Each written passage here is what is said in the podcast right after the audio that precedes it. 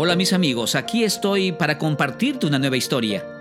Soy Daniel Alcántara y quisiera hablarte sobre cataratas de bendición. Números capítulo 6, del versículo 24 al 26 dice, Que Dios te bendiga y siempre te cuide. Que Dios te mire con agrado y te muestre su bondad. Que Dios te mire con agrado y te llene de paz. Nos hubiese encantado ir esa tarde a pasear por las cataratas del Niágara en Canadá con la banda Corban. Pero necesitábamos hacer la prueba de sonido para el concierto de la noche y dejar todo listo.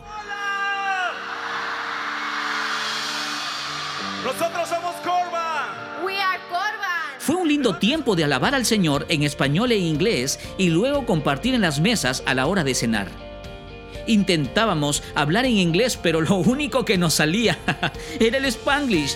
Era muy divertido. Aún lo recuerdo muy bien. Ya casi finalizando el evento, una mujer se acercó a nosotros para decirnos lo mucho que había sido bendecida con nuestra música y por ello quería hacernos un regalo. Era la administradora del Hotel Hilton en Canadá, y deseaba regalarnos una noche en el piso 32 del hotel, ¿te imaginas?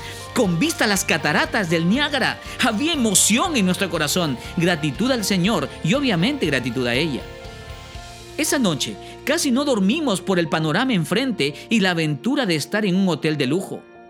No hay duda que Dios siempre muestra su bondad con sus hijos y de tiempo en tiempo los engríe de una manera especial.